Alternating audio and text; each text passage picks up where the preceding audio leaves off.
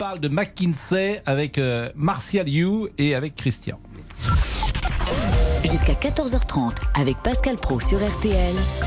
Les électeurs ont la parole. Et également avec euh, William Galibert, parce que ça tangue, paraît-il, à l'Élysée. C'est-à-dire que vous recevez, disons-le, parfois des, des, des, des SMS des ministres, Oui, euh, fait- des conseillers ouais. qui voient bien le danger. Mais d'abord les auditeurs. D'abord les auditeurs. Christian, votre sentiment Oui.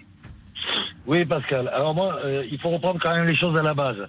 C'est qu'en 2000 en 2017, lorsque Emmanuel Macron s'est présenté à l'élection présidentielle, euh, le cabinet McKinsey a travaillé bénévolement pour lui. Et je dis bien bénévolement. Donc il fallait bien qu'après, par la suite, ils se récupèrent des prestations qu'ils avaient données au candidat Macron en 2017. Euh, J'en veux pour preuve qu'à la suite, donc, Ariane Comorne a été nommée chef de pôle engagement de l'AREM. Elle a quitté donc McKinsey. Mathieu euh, Mocor, directeur du cabinet, il est devenu directeur de cabinet adjoint du secrétaire d'État au numérique. D'accord? Donc, il faut quand même le savoir aussi. Euh, donc, ça, ce sont les gens de McKinsey. Donc, derrière cela, même s'il y a des offres d'appel, euh, ben, on donne quand même une préférence.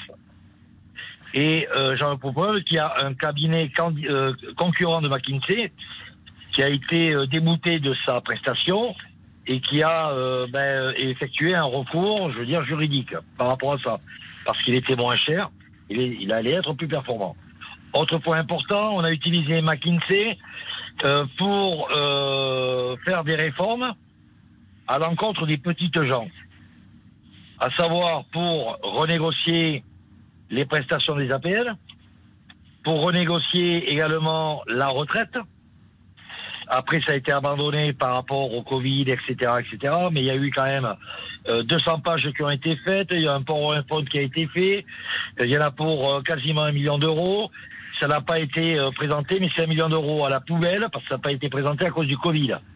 D'accord Il y a également aussi euh, ben, les. euh, il y a eu le sommet Tech euh, for Food où là ils ont travaillé bénévolement McKinsey pour les patrons du numérique. Il faut bien qu'à un moment donné, le cabinet McKinsey récupère un petit peu tout le travail bénévole qu'ils ont fait. Donc il fallait bien que l'État leur reverse derrière des contrats publics pour qu'ils puissent ben, récupérer un petit peu d'argent qu'ils avaient fourni bénévolement.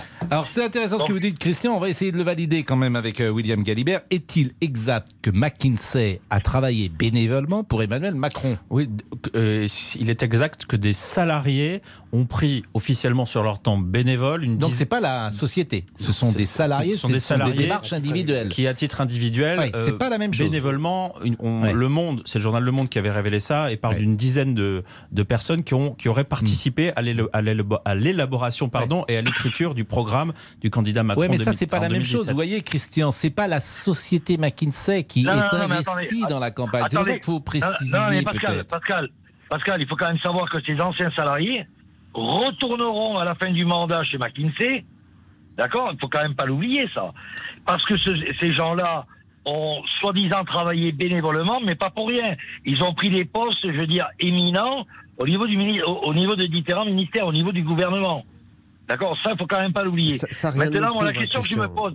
Ah, Rien, prouve faut- parce que euh, n'est pas on il n'est faut- pas dans une on n'est pas dans une disposition Non, mais c'est euh, comme d'ordre l'optimisation fiscale, un prouve. fonctionnaire se met en disponibilité et puis Hmm. retrouve son poste après. Là, euh, il y, a- Euh, y des chances que vous ayez raison que sur le lot, il y en ait un certain nombre qui retournent chez McKinsey. Hmm. Ça, c'est tout à fait possible. Comme il y aura plein d'autres métiers qui retourneront dans leur entreprise an- an- antérieure. Mais Ouais. simplement, il n'y a pas Bon, d'obligation. on marque une pause. euh, on marque dans une pause. ce- qui est ennuyeux, c'est par exemple effectivement l'exemple que je citais, c'est-à-dire que la stratégie euh, vaccinale définie par un conseiller de McKinsey, alors que McKinsey a des intérêts avec Pfizer, là, pardonnez-moi, mais j'y vois un, un- un vrai co- conflit d'intérêts. C'est-à-dire que tu es conseil, mais tu conseilles quelque chose qui peut euh, euh, te, te- te servir tes intérêts, en l'occurrence financiers.